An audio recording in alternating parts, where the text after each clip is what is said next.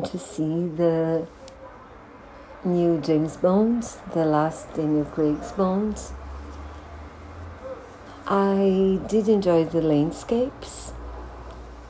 I did enjoy seeing Daniel Craig once more because I love him and I think he's the best Bond for me.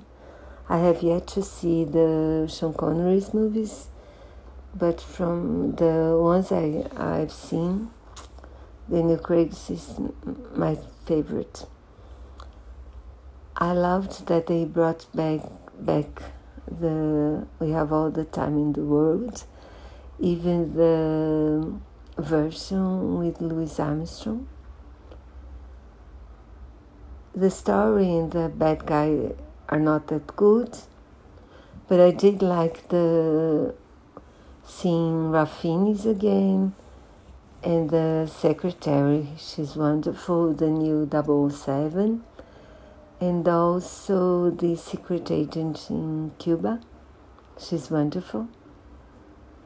You know, it was fun good soundtrack, wonderful Daniel Craig, so go and enjoy.